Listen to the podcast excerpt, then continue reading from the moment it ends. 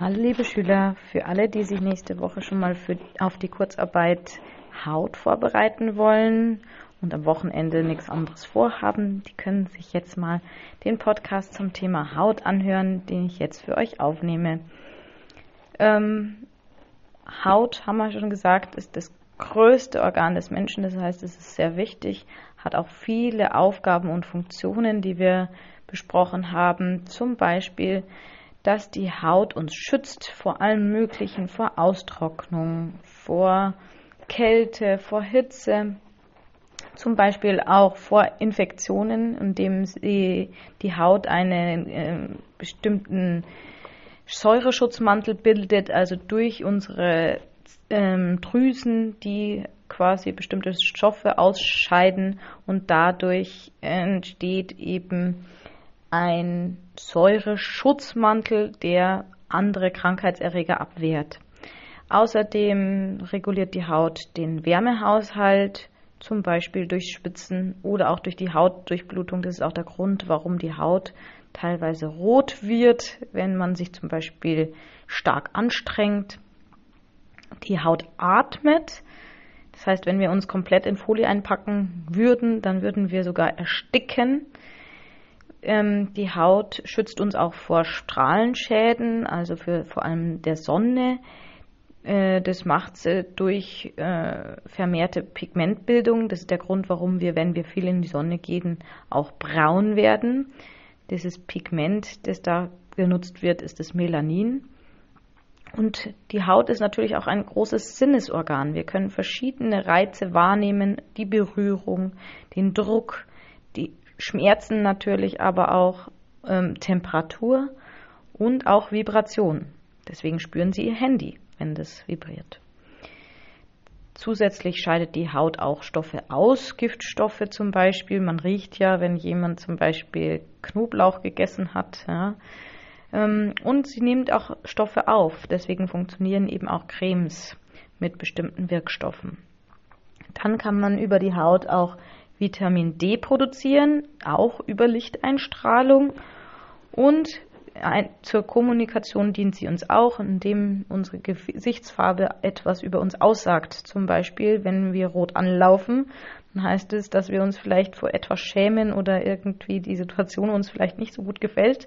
Oder wenn wir ein helles Gesicht haben, heißt es halt, dass wir vielleicht ja, uns das nicht gerade nicht so gut geht, dass wir vielleicht auch einen Schock erlitten haben oder so. Gut.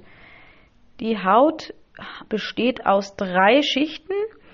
Das ist einmal die Oberhaut, die Epidermis, die hat äh, auch besteht unten aus einer ähm, Keimschicht. Ähm, da finden sich Zellen, die auch ähm, die, die oberen Zellen der Haut nachbilden. Ähm, hier können Zellen wachsen und dann an die Oberfläche quasi neue Schichten bilden. Die oberen Schichten enthalten keinen Zellkern mehr und sind abgestorbene Zellen und die enthalten Keratin und sind dadurch schützen uns ähm, und äh, machen quasi die Haut auch widerstandsfähig. Zusätzlich sind in der Epidermis auch die Melanin produzierenden Zellen für die Hautfärbung enthalten. Ähm, dann gibt es eben die Lederhaut. Das ist die zweite Schicht der Haut. Die ist fest mit der Oberhaut verbunden und enthält Blutgefäße und feste Kollagenfasern und die sind für die Elastizität der Haut zuständig. Als drittes gibt es noch die Subcutis, das ist die Unterhaut. Das ist lockeres Bindegewebe und hier sind sehr viele Fettzellen äh, drinnen. Die machen so ein ganz bestimmtes Polster auch der Haut, also damit die Haut quasi nicht, damit wenn wir uns anhauen, nicht gleich irgendwie ein blauer Fleck entsteht. Es ist im Prinzip eine Art Polster und dient auch der Verschiebbarkeit der Haut. In allen Schichten der Haut finden sich die äh, sensiblen Nervenendigungen, die für die Sinneswahrnehmungen zuständig sind. Also Rezeptoren eben von Schmerz, von Druck, von äh, Berührung, von äh, Temperatur und so weiter. Als nächstes kommen wir zur Hautfarbe. Die Hautfarbe sagt uns ja schon einiges über den Menschen aus. Wir sollen ja den Menschen anschauen in der Pflege und uns fragen, naja, warum schaut er so aus, wie er eben aussieht? Ich sollte aus der, dem Anblick des Patienten schon etwas ablesen können. Und es gibt natürlich verschiedene Farben, die zum Beispiel das Gesicht oder die Haut eben haben kann. Ähm, es ist natürlich abhängig von dem Gehalt an Farbstoffen, die in der Haut drinnen sind, schon von Haus aus. Ein äh, schwarzer Mensch wird wahrscheinlich schwieriger abzulesen sein als jetzt jemand, der eine sehr helle Hautfarbe hat. Rötungen zum Beispiel können uns normalerweise sagen, dass das ähm, vermehrt durchblutet ist. Ja? Also es spricht von einer verstärkten Durchblutung, wenn das jemand rot ist. Das nennt man Hyperämie. Das kann zum Beispiel auftreten bei sehr starker Hitze, bei Fieber, bei Aufregung, aber natürlich auch sowas wie einem Sonnenbrand. Ähm, entsteht aber auch bei sehr lang anhaltenden Druckeinwirkungen, wie jetzt zum Beispiel beim Dekubitus. Dann können natürlich auch Hautausschläge Rötungen verursachen oder auch Medikamentennebenwirkungen. Die Blässe tritt bei einer Anämie auf ähm, oder auch bei zu niedrigem Sauerstoffgehalt im Gewebe oder im arteriellen Blut. Das nennt man einmal Hypoxie und einmal Hypoxämie. Dann gibt es noch die Gelbfärbung. Wenn, das kann auch verschiedene Ursachen haben. Zum Beispiel kann es äh, ein erhöhter Bilirubingehalt im Blut sein. Da nennt man das Ganze dann Ikterus. Das sieht man zuerst an den Augen und ist meist bei Leber- oder Gallenerkrankungen. Es gibt aber auch andere Ursachen für eine Gelbfärbung. Das ist dann nicht der Ikterus, sondern es ist einfach eine Gelbfärbung der Haut. Zum Beispiel bei Niereninsuffizienz, also wenn die Nieren nicht mehr richtig arbeiten oder auch wenn man regelmäßig Karotten isst. Ja, auch da lagern sich die Carotinoide äh, in der Haut ab und dann ähm, wird man halt gelb. Graue fahle Haut hingegen tritt eher bei Tumorerkrankungen oder bei sehr ähm, starken Krankheiten auf, die sehr kräftmäßig zehren. Und dann gibt es noch die Farbe, der, diese bläuliche Verfärbung, die hat auch wieder einen äh, Spezialausdruck und zwar die Zyanose nennt man das. Also wenn jemand blau ist, ist der cyanotisch. Das ist bei Herz- und Lungenerkrankungen kann das auftreten. Ähm, meistens ist dann die arterielle Sauerstoffsättigung sehr gering und der Kohlenstoffdioxid erhöht. Ähm, und sieht man sehr gut eben in den Bereichen Finger, ähm, und Zehenspitzen oder auch im Bereich der Nase und den Lippen. Der Patient hat dann meistens starke Atemnot und ähm, es gibt auch, wenn die Richtung Tod gehen, die Patienten, dann kann das da zusätzlich noch so eine Marmorierung auftreten. Ne? Das ist auch so bläulich. Gut, dann ähm, ist noch wichtig, über den Hautturgor zu sprechen. Also das ist der Spannungszustand der Haut. Ähm, normale, junge, gesunde Haut ist elastisch und äh, nicht zu ausgetrocknet und zu dünn, sondern einfach eine schöne, normale, feste Haut. Wenn jetzt aber ich eine bestimmte Erkrankung habe, kann der Hautturger vermindert sein oder auch erhöht sein. Vermindert ist der Hautturgor vor allem, wenn die Patienten äh, ausgetrocknet sind. Bei Exikose zum Beispiel. Ähm, oder auch wenn bei der Altershaut. Ja, die Haut nimmt äh, mit dem, äh, hat mit dem Alter immer weniger Feuchtigkeit und dann entwickelt sich die sogenannte Altershaut, die wird dünner, äh, rissiger ähm, und auch trockener und das ist dann eben ja, verminderter Hautturger. Und dann gibt es eben noch ähm, einen erhöhten Hautturger bei zum Beispiel Ödemen. Da ist quasi die, das ganze Gewebe gespannt ähm, durch eben Wasseransammlungen, die im Gewebe sind. Es gibt auch einige Altersveränderungen. Wir haben ja jetzt gerade schon die Altershaut so ein bisschen besprochen beim Hautturgor. Ähm, es gibt aber noch weitere Altersveränderungen und äh, die möchte ich jetzt noch besprechen. Einmal sind es eben die elastischen Fasern, die mit der Zeit nachlassen. Dadurch ist die Haut nicht mehr so elastisch und die Epidermis wird auch dünner. Das kann dazu führen, dass die Haut so papiermäßig ausschaut, wie Pergamentpapier. Ähm, und das nennt man dann auch dementsprechend Pergamenthaut. Und sowohl diese Verminderung an Elastizität und diese dünner werdende Epidermis führen dazu, dass die Haut schneller einreißt. Ähm, dann ist es so, dass natürlich auch die, die Haut sich nicht mehr so schnell regenerieren kann.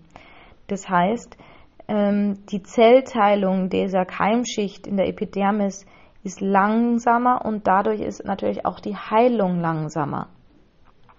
Dann verliert die Unterhaut natürlich auch Fettzellen, was dazu führen kann, dass die Patienten ähm, weniger Wärmeisolation haben. Das heißt, die frieren leichter. Und je dünner natürlich auch die Haut ist, desto höher ist natürlich auch die Gefahr, dass die Dekubitus bekommen, weil das ja auch wie eine Art Polster wirkt. Die Pigmentierung nimmt auch ab im Alter und wird unregelmäßiger. Da entstehen die sogenannten Altersflecken. Haben Sie vielleicht schon mal gesehen, dass die Haut dann so fleckig, vor allem an den Händen ist es oft ganz gut zu sehen, dass das so fleckig wird. Ähm, gut.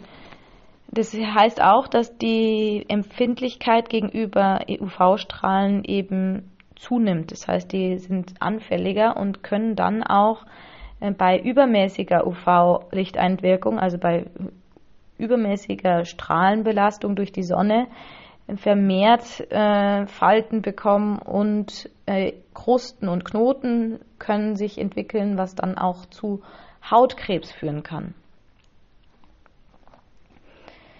Gut, was gibt es sonst noch auf der Haut? Es gibt die sogenannten Muttermale, das sind Nävuszellen nävus, nennt man einen Muttermal, ist in der Anhäufung von Melanozyten. Es gibt Petechin, das sind so punktförmige Hauteinblutungen, sind äh, nicht wegdrückbar. Das heißt, wenn ich ein äh, Glas draufhalten würde, dann würde das durch den Druck nicht weggehen. Und es gibt ähm, Hämatome, das sind die sogenannten Blutergüsse und die entstehen durch Verletzungen. Da blutet quasi es in die Haut ein und dann entsteht der sogenannte blaue Fleck. Dann gibt es natürlich auch noch Hautausschläge, die nennt man in der Fachsprache Exantheme. Die entstehen bei allergischer Haut, Hautreaktion oder Infektionskrankheiten. Wenn Sie jetzt Masern oder sowas anschauen, dann ist es auch ein Exanthem. Ähm, die können punktförmig oder fleckförmig sein. Es gibt auch sogenannte Quaddeln, das, die sind so erhaben und äh, jucken sehr stark, ähm, können eben auch nur an bestimmten Körperstellen auftreten oder auch des, den ganzen Körper betreffen. Und sie jucken halt meistens. Dann gibt es noch die Infektionen der Haut. Ähm, es gibt zum Beispiel ähm, bakterielle, virale oder auch Pilzinfektionen. Also auch hier wollen wir verschiedene Beispiele uns anschauen. Hm, bakterielle Infektionen wäre zum Beispiel das Erisipel, das ist relativ häufig. Ähm, da breitet sich auf dem Lymphweg eine Entzündung der Haut aus und das sind meistens die sogenannten Streptokokken. Die fangen an den Beinen oder im Gesicht sehr häufig an und dann kommt es zu einer Hautrötung. Und das ähm, muss man dann mit Antibiotika manchmal auch unbedingt IV behandeln, wenn es schon sehr weit fortgeschritten ist. Und das muss man auch äh, auf jeden Fall weiter beobachten. Dann gibt es den Herpes zoster, das ist die sogenannte Gürtelrose. Das ist jetzt auch durch Corona recht häufig geworden. ähm, tritt immer wieder nach Infektion oder auch manchmal durch Impfung auf. Ähm, es tritt nämlich auf, wenn das Immunsystem geschwächt ist. Und wir wissen ja, dass bestimmte Viruserkrankungen das Immunsystem schwächen.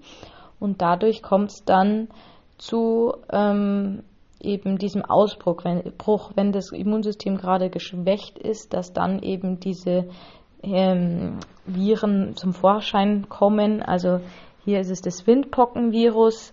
Das ja viele Windpocken hatten ja viele schon im äh, Kindesalter. Und wie gesagt, wenn dann das Immunsystem schwach wird, dann kommen die nochmal hervor, die Viren, und können dann eben an, meistens am, Ober, ähm, am Rumpf, also am Oberkörper, ähm, so Hautbläschen machen, die dann auch recht schmerzhaft sein können.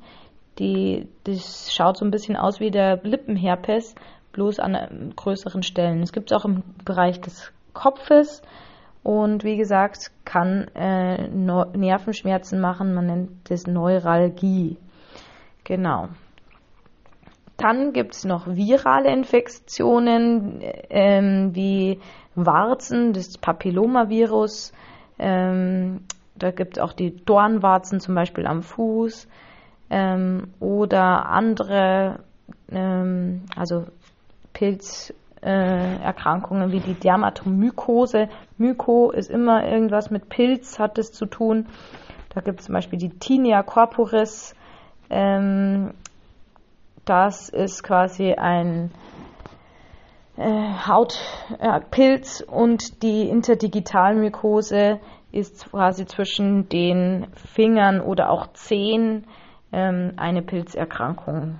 Haben, hat vielleicht der ein oder andere auch schon mal gehabt, äh, juckt meistens und kommt durchs ähm, Abtrocknen, also fehlende Abtrocknen zwischen den Füßen zum Beispiel oder auch im Sommer, wenn man sehr stark schwitzt.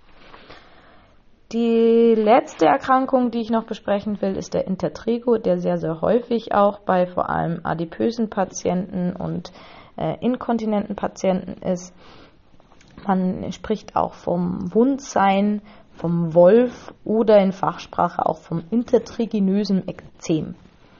Das ist vor allem an Körperstellen, wo eben Haut auf Haut liegt, zum Beispiel bei der weiblichen Brust oder auch bei der Oberschenkelinnenseite. Manche kennen das, die vielleicht joggen gehen, wenn sich das so aufreibt. Aber auch in der Analfalte oder in der Leiste kann das auftreten. Ähm, wie gesagt, es entsteht durch Haut auf Haut und das dann noch meistens durch Schweiß oder andere Flüssigkeiten, durch die das Gewebe aufweicht und dann kann man sich an den Stellen wund liegen oder wund reiben und dann entsteht auch eine Entzündung. Risikofaktoren sind hier eben Schwitzen, habe ich ja schon gesagt, dann auch die Inkontinenz, ähm, Fettleibigkeit, also Adipositas, Diabetes, falsche Kleidung, die zu eng ist oder luftundurchlässig ist und wo man dadurch mehr schwitzt auch ähm, und dann ist noch das fehlende, die schlechte Hygiene. Das heißt, da ist jetzt nicht unbedingt gemeint, dass zu viel gewaschen wird oder zu wenig gewaschen wird, sondern einfach, dass man es zum Beispiel falsch abtrocknet, äh, die falschen Mittel benutzt, also wenn man zu reizende Stoffe äh, benutzt oder ähm, eben das nicht richtig wäscht und sich da Keime ausbreiten, dann kann das natürlich auch auftreten. Und dann ist es auch noch häufiger bei Kindern am Hals. Das, die sabbern ja häu recht häufig, wenn sie Zähne bekommen. Und da sind ja auch noch die Hautfalten am Hals etwas größer. Und ähm, deswegen kriegen das auch Kinder häufiger am Hals. Es schaut dann häufig rot aus, also es ist gerötet, es brennt und es juckt und kann auch nochmal nässen. Ähm, und was macht man da? Man reinigt es schonend, das heißt teilweise auch nur mit Wasser. Ganz wichtig ist, dass man es richtig abtrocknet und dass man dann eventuell auch Kompressen einlegt, sodass diese Kompressen quasi die Flüssigkeit, Schweiß wieder aufnehmen können. Genauso wie saugfähige Unterwäsche, die eben diesen Schweiß aufnehmen. Und eventuell kann ich eben Wundschutzcremes hernehmen, sodass sich das also als protektiver Schutz quasi sodass das dann ähm, gleich gar nicht dazu kommt. Ähm, wenn manchmal kommen dann noch Keime obendrauf, das heißt, es entwickeln sich zusätzlich noch eine Infektion mit Keimen auf die Entzündung. An den Stellen ist ja die Haut schon angegriffen. Und dann äh, muss man zusätzlich noch zum Beispiel antibiotische Cremes oder antimykotische Cremes hernehmen. Gut, das war es jetzt erstmal zum Thema Haut. Es gibt natürlich auch noch zusätzlich äh, Sachen, die wir noch vielleicht lernen müssen für die Kurzarbeit.